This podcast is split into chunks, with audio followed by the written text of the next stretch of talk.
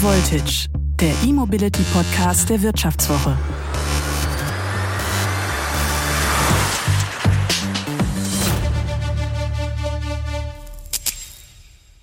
Bringen Elektroautos denn jetzt wirklich was fürs Klima oder ist das nicht vielleicht alles nur Greenwashing? Mercedes-Benz war 2020 mit einem Wert von 65 Milliarden Euro die wertvollste Automarke der Welt. Die Marke geht ja zurück auf Carl Benz, der das erste Auto der Welt gebaut hat. Die Eigentümer von Mercedes-Benz heute, die Daimler AG, hat kürzlich entschieden, nur noch Elektroautos zu bauen auf mittlere und lange Sicht. Electric Only heißt die Strategie. Wir halten also mal fest, das wahrscheinlich legendärste Automobilunternehmen der Welt will bald nur noch Elektroautos bauen, so wie fast alle anderen Autohersteller der Welt auch. Andererseits gibt es aber Organisationen, Wissenschaftler, die ständig irgendwelche Studien vorlegen, die besagen, dass das Elektroauto überhaupt kein Fortschritt für den Klimaschutz sei. Ist hier also nach dem Dieselskandal der nächste große Betrug der Autoindustrie im Anmarsch, Elektroautos, die nur vorgeben, klimafreundlich zu sein. Und naive Politiker, die den ganzen Schmuh glauben und unterstützen. In dieser Folge von High Voltage nehme ich mal diese Studien, die es zum Elektroauto gibt, unter die Lupe, rechne ein bisschen nach und ich kann Ihnen versprechen, am Ende bleibt nicht die große Verwirrung, weil es dann heißt, naja, es gibt solche Zahlen und solche Zahlen, sondern es gibt eine klare Antwort auf die Frage, wie klimafreundlich ist das Elektroauto? Hallo, mein Name ist Martin Seiwert. Die Bundestagswahl ist gelaufen und nun stellt sich die Frage, welche Koalition das Land künftig regieren wird. Eigentlich keine Frage ist, ob auch in Zukunft das Elektroauto von einer Bundesregierung, welche auch immer es sein wird, dann gefördert wird. Denn die Politik, egal ob das jetzt in Deutschland ist oder der EU, ist sich eigentlich ziemlich einig darin, dass ohne das Elektroauto die Klimaziele nicht erreichbar sind. Ganz ähnlich sieht es äh, übrigens in den USA und in China aus, in den beiden anderen großen Automärkten der Welt neben der EU. Die Politik stellt also eigentlich weltweit die Weichen in Richtung Elektroauto. Und sie tut damit genau das, was auch die meisten Autobauer fordern. Die Hersteller sagen, wir können die Klimaziele nur mit Elektroautos erreichen und zwar nur mit welchen, die dann natürlich auch bitteschön mit Strom aus erneuerbaren Quellen betankt werden sollen. Das ist dann die Pflicht, die die Elektroautohersteller ähm, beim Start sehen.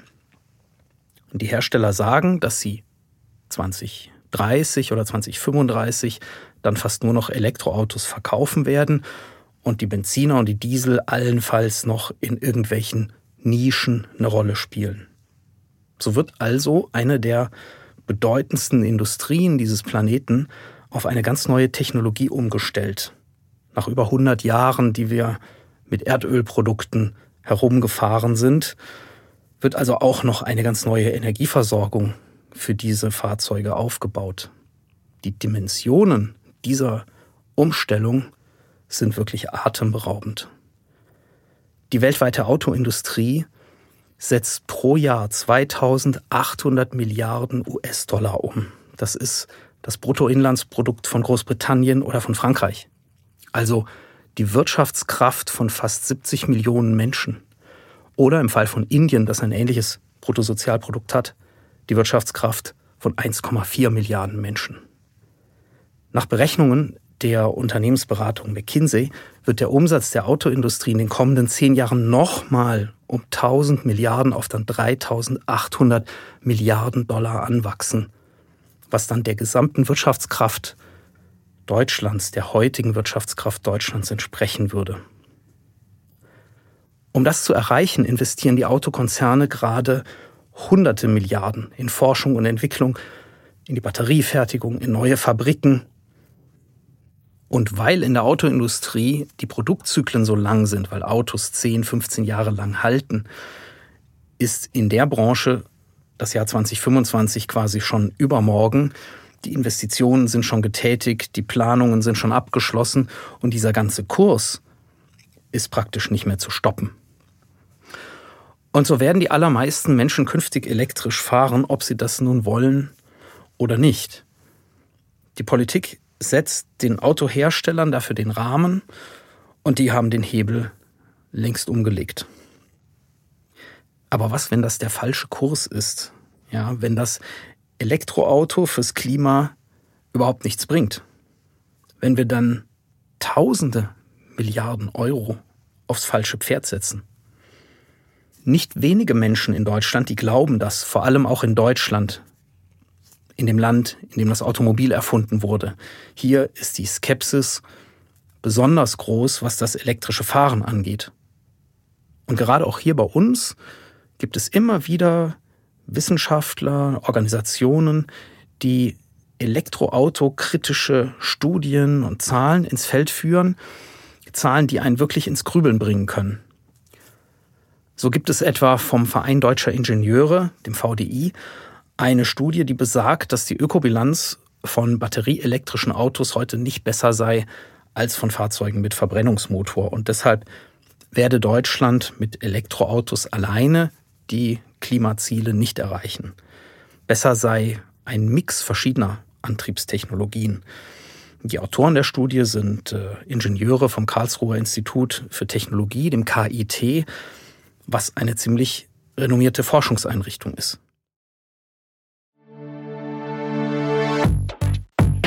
Dieser Podcast wird präsentiert von Cupra und dem neuen Cupra Born. Immer bereit, alle Vorurteile zu hinterfragen und nicht bereit zu akzeptieren, dass vollelektrische Autos rein für die Vernunft gebaut werden. Denn sie wird die Welt nie verändern. Die Leidenschaft schon.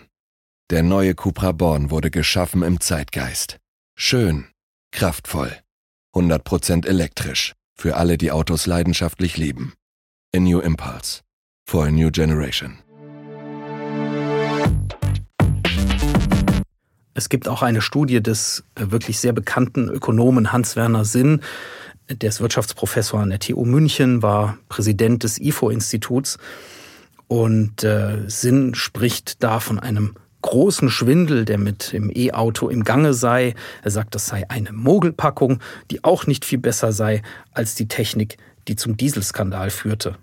Auch der Aufsichtsratschef von Bosch, Franz Fehrenbach, findet, dass die einseitige Förderung von Elektroautos dem Klima schadet und dass Elektroautos obendrein noch nicht mal richtig marktreif seien, so technisch betrachtet.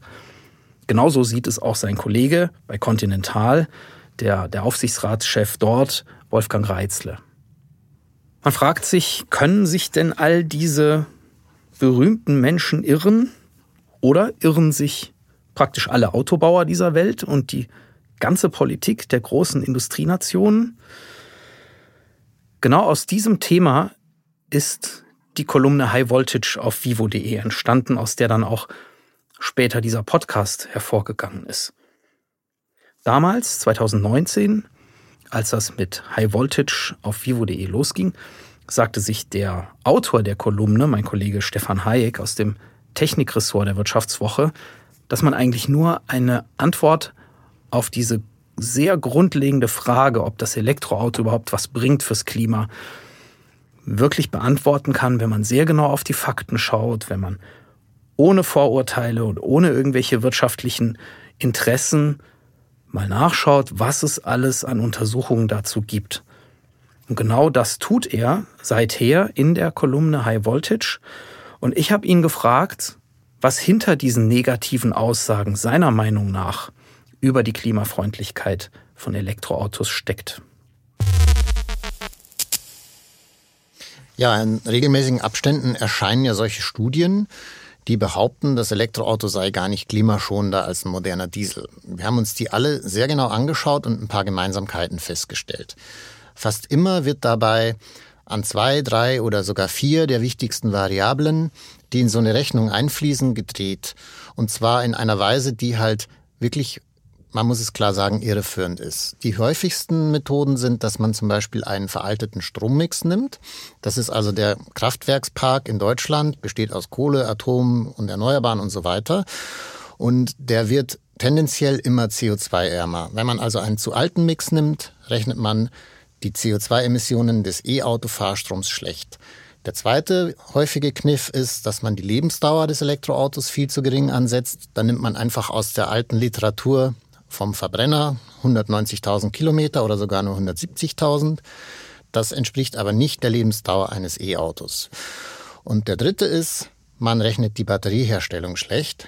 Das kann man genauso wie beim Fahrstrom machen, indem man zu alte Daten nimmt. Weil früher ist bei der Zellherstellung pro Kilowattstunde mehr CO2 emittiert worden im Durchschnitt, einfach weil es kleinere Fabriken waren und die Hersteller nicht besonders darauf geachtet haben. Für diese Bilanzen muss ich sehr viel wissen und an manchen Stellen auch Dinge annehmen, die ich nicht genau wissen kann. Ein Beispiel. Wie klimafreundlich ein Elektroauto wirklich ist, hängt ganz wesentlich davon ab, mit welchem Strom es betankt wird. Die Hälfte des Stroms in Deutschland kommt ungefähr aus erneuerbaren Energien, also aus Windkraft, Solarenergie, Wasserkraft. Wenn ich jetzt die Ökobilanz eines Elektroautos berechnen will, das ich heute kaufe und das wahrscheinlich 15 Jahre oder länger gefahren wird, dann muss ich ja eine Annahme treffen, wie die Stromversorgung in den kommenden 15 Jahren aussehen wird werden die erneuerbaren Energien weiter ausgebaut, so wie von der Politik geplant und versprochen, dann wird natürlich die Klimabilanz eines Elektroautos immer besser. Aber ganz sicher sein kann man sich da natürlich nicht, denn schon viele Versprechen der Politik wurden nicht eingehalten. Und so wirklich rund läuft die Energiewende in Deutschland ja auch nicht. Unter dem Wort Strommix versteht man die Zusammensetzung des deutschen Stroms nach Energiequellen. Immer mehr Strom stammt aus erneuerbaren Energien wie Wind- und Solarenergie, Biomasse und Wasserkraft. 2020 wurden in Deutschland fast 500 Milliarden Kilowattstunden Strom erzeugt und zum ersten Mal lieferten da erneuerbare Energieträger mehr als die Hälfte des Stroms. Windenergie trug fast ein Drittel zum Strommix bei, Solarenergie und Biomasse jeweils gut 10% und Wasserkraft 4%. Der Rest stammte von konventionellen Energieträgern wie Stein- und Braunkohle, Erdgas und Kernkraft. Elektroautos passen gut zum geplanten Ausbau der erneuerbaren Energien, weil sie oft am Stromnetz angeschlossen sind und dann als Speicher von Solarstrom oder Windstrom genutzt werden können. Diese Sache mit den Ökobilanzen erinnert mich an ein Thema meiner Kindheit.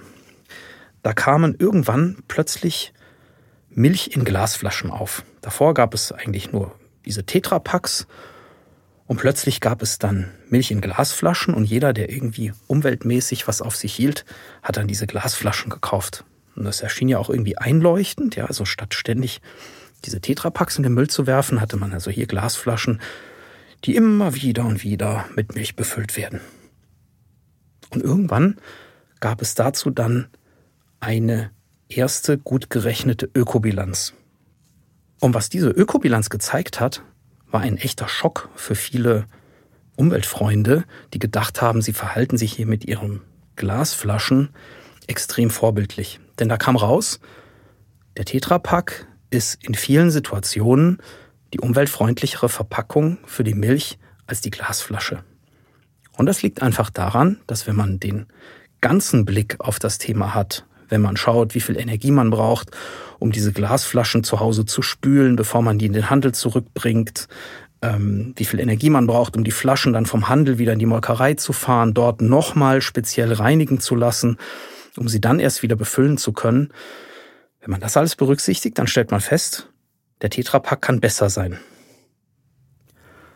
Und beim Elektroauto könnte es ja genauso sein, theoretisch. Es könnte sein, dass es nur grün erscheint, aber am Ende gar nicht grün ist. Dieser Frage sind schon sehr viele Studien nachgegangen und man stellt jetzt fest, je mehr Studien es zu dem Thema gibt, je mehr Zahlen hier vorliegen, umso grüner schneidet am Ende eigentlich das Elektroauto ab.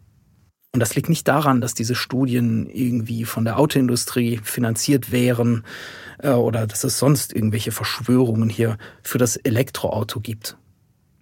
Ein ganz klares Indiz dafür ist für mich hier das Umdenken bei der Umweltorganisation Greenpeace. Ich habe mir vor einigen Jahren noch einen öffentlichen Schlagabtausch geliefert mit dem für Mobilität zuständigen Greenpeacer. der hielt Verbrenner, wenn sie sehr umweltfreundlich konzipiert sind, einfach für die bessere Lösung. Der hielt sehr wenig von Elektroautos. Und klar, es gab schon Gründe, die dafür sprechen, vor allem damals, als die Elektroautos auch noch nicht so, so gut und so effizient waren, wie sie es heute sind, teilweise anders produziert wurden und teilweise auch die Hersteller sich nicht so klar zu klimafreundlichen Produktionsmethoden bekannt haben. Nichtsdestotrotz, glaube ich, war das eine Sackgasse, so das Thema zu sehen. Und tatsächlich hat bei Greenpeace auch dann ein Umdenken stattgefunden. Und das liegt nicht daran, dass Greenpeace heute die Dinge erzählen würde, die die Autoindustrie hören will. Vielleicht weil sie gekauft sind von der Autoindustrie. Sondern das liegt einfach an den klaren Argumenten, die dafür sprechen. Greenpeace ist weiterhin unabhängig. Greenpeace attackiert Autokonzerne und ganz zuvorderst sogar den Volkswagen-Konzern, der ja eigentlich beim Elektroauto besonders extrem voranprescht. Also Greenpeace ist unabhängig geblieben nach meiner Wahrnehmung an der Stelle, hat trotzdem eine andere Position nun zum Elektroauto. Ich habe den heutigen Mobilitätsexperten von Greenpeace, Benjamin Stephan, gefragt, wie denn Greenpeace zu dieser Einschätzung gelangt ist, dass Elektroautos aus Klimaschutzsicht die beste Wahl sind, wenn es ums Auto geht. Ja, damit wir den Verkehrssektor 1,5 Grad kompatibel bekommen, müssen wir innerhalb der nächsten 15 bis 20 Jahre vollständig ähm, auf das Verbrennen von fossilen Kraftstoffen verzichten. Und äh, da es nachhaltige Biokraftstoffe nicht in nennenswertem Umfang geben wird, bleibt uns nur erneuerbarer Strom, also Wind- und äh, Sonnenenergie als Energiequelle. Und dann ist die Frage, wie wir das am besten und am effizientesten äh, verwenden. Wir könnten das ähm, ja bei einem batterieelektrischen Auto den Strom direkt verwenden oder wir können ihn erstmal aufwendig in grünen Wasserstoff oder noch aufwendiger in strombasierte Kraftstoffe umwandeln oder, oder den Strom nutzen, um das zu erzeugen, um dann damit Autos zu betreiben. Und ja, der Strombedarf äh, für die Kraftstofferzeugung für ein Brennstoffzellenfahrzeug ist zwei bis dreimal so hoch für die gleiche Strecke, also nicht ein batterieelektrisches äh, Fahrzeug benutzen würde. Und bei einem Verbrenner mit strombasierten Kraftstoffen ist es sogar das Fünffache, also ums Fünffache höher als bei einem batterieelektrischen Auto. Und das macht weder aus ökologischen ähm, sondern auch aus ökonomischen Gesichtspunkten überhaupt keinen Sinn. Ich habe gestern äh, nochmal mir einen Nature-Artikel angeguckt, der kürzlich erschienen ist. Da gehen Wissenschaftler davon aus, dass wir im Jahr 2025 Erzeugungspreise wohlgemerkt, ohne, ohne äh, einen Cent Steuern obendrauf von 3,50 Euro pro Liter strombasierten Kraftstoff haben. Und äh, das wird niemand bezahlen wollen und äh, können. Und da uns beim Klimaschutz die Zeit davonläuft und in wenigen Bereichen die Sachlage so klar ist wie bei den Antrieben von PKWs, fordern äh, wir deshalb ganz klar, Neuzulassungen von Fahrzeugen mit Verbrennungsmotor dürfen ab 2025 in Deutschland und ab 2030 weltweit nicht mehr passieren. Wer jetzt Greenpeace aus welchen Gründen auch immer für nicht glaubwürdig hält, dem würde ich eine aktuelle und sehr umfassende Studie zu der Klimabilanz von Elektroautos ans Herz legen. Das ist eine Studie, die in diesem Jahr erschienen ist und erstellt wurde von der Organisation ICCT. Das ist eine internationale NGO, die sich mit Mobilität befasst. Und manche werden sich erinnern, das ist auch die Organisation, die den Dieselskandal eigentlich aufgedeckt hat, weil sie 2015 den Stickoxidausstoß von Dieselfahrzeugen nachgemessen haben und da Unstimmigkeiten entdeckt haben. Das ist also auch ein bisschen ähnlich wie Greenpeace, eine Organisation, die kein Interesse daran hat, die Autoindustrie in Schutz zu nehmen oder hier den, den Kurs der Autobauer zu predigen. Aber auch sie kommen in ihrer Studie zu dem Ergebnis, dass das Elektroauto sehr wohl etwas fürs Klima bringt, bei einem Pkw der Kompaktklasse, also etwa so in Golfgröße, sind die CO2-Emissionen über die gesamte Kette, also von der Herstellung über den Gebrauch bis hin zur Entsorgung, um 66 bis 69 Prozent laut dieser Studie niedriger als bei vergleichbaren Benzinern. Und das heute, bei dem heutigen Strommix, den wir in Europa haben. Wenn sich nun in den nächsten Jahren der Strommix mehr noch in Richtung erneuerbare Energien verschiebt, dann steigt natürlich der Vorteil der Elektroautos nochmal und laut dieser Studie liegt er dann im Jahr 2030 bei 74 bis 77 Prozent. Wer sein Elektroauto ausschließlich mit der eigenen Solaranlage befüllt, der hat sogar einen Vorteil von 81 Prozent. Die Studie hat sich nicht nur Europa angeschaut, das ist auch eine der Stärken, sondern er hat in der ganzen Welt geschaut, ähm, welchen Vorteil oder Nachteil das Elektroauto hat aus Klimasicht. Selbst in China, wo noch ein größerer Anteil des Stroms äh, mit Kohle produziert wird und deswegen der Strommix schlechter ist, hat das Elektroauto noch einen Vorteil bei den Treibhausgasemissionen von 37 bis 45 Prozent. In den USA, wo der Strommix ein bisschen schlechter ist, als in der EU von 60 bis 68 Prozent. Interessant an der Studie finde ich auch, dass nicht nur viele internationale Experten hier zusammengearbeitet haben, sondern dass sie nun auch noch mal zusätzlich überprüft wurde, wie bei einem wissenschaftlichen Papier, ähm, also sozusagen Reviewer hatte vom International Transport Forum. Das ist eine Organisation der OECD mit 62 Mitgliedstaaten und auch von der Internationalen Energieagentur. Einiges konservativer als die Berechnungen des ICCT sind die Zahlen des Bundesumweltministeriums, also quasi die amtliche Einschätzung der Situation. Ähm, da sieht man das Elektroauto in einem Vorteil beim Ausstoß von Klimagasen von 30 Prozent gegenüber einem Benziner und 23 Prozent derzeit gegenüber einem Diesel. Also man kann heute mit Fug und Recht schon behaupten, dass, wenn man wirklich richtig und objektiv rechnet, das Elektroauto einen Klimavorteil hat. Wie groß der ist, ist eine Frage der Berechnung, eine Frage der Prognosen, die darin einfließen.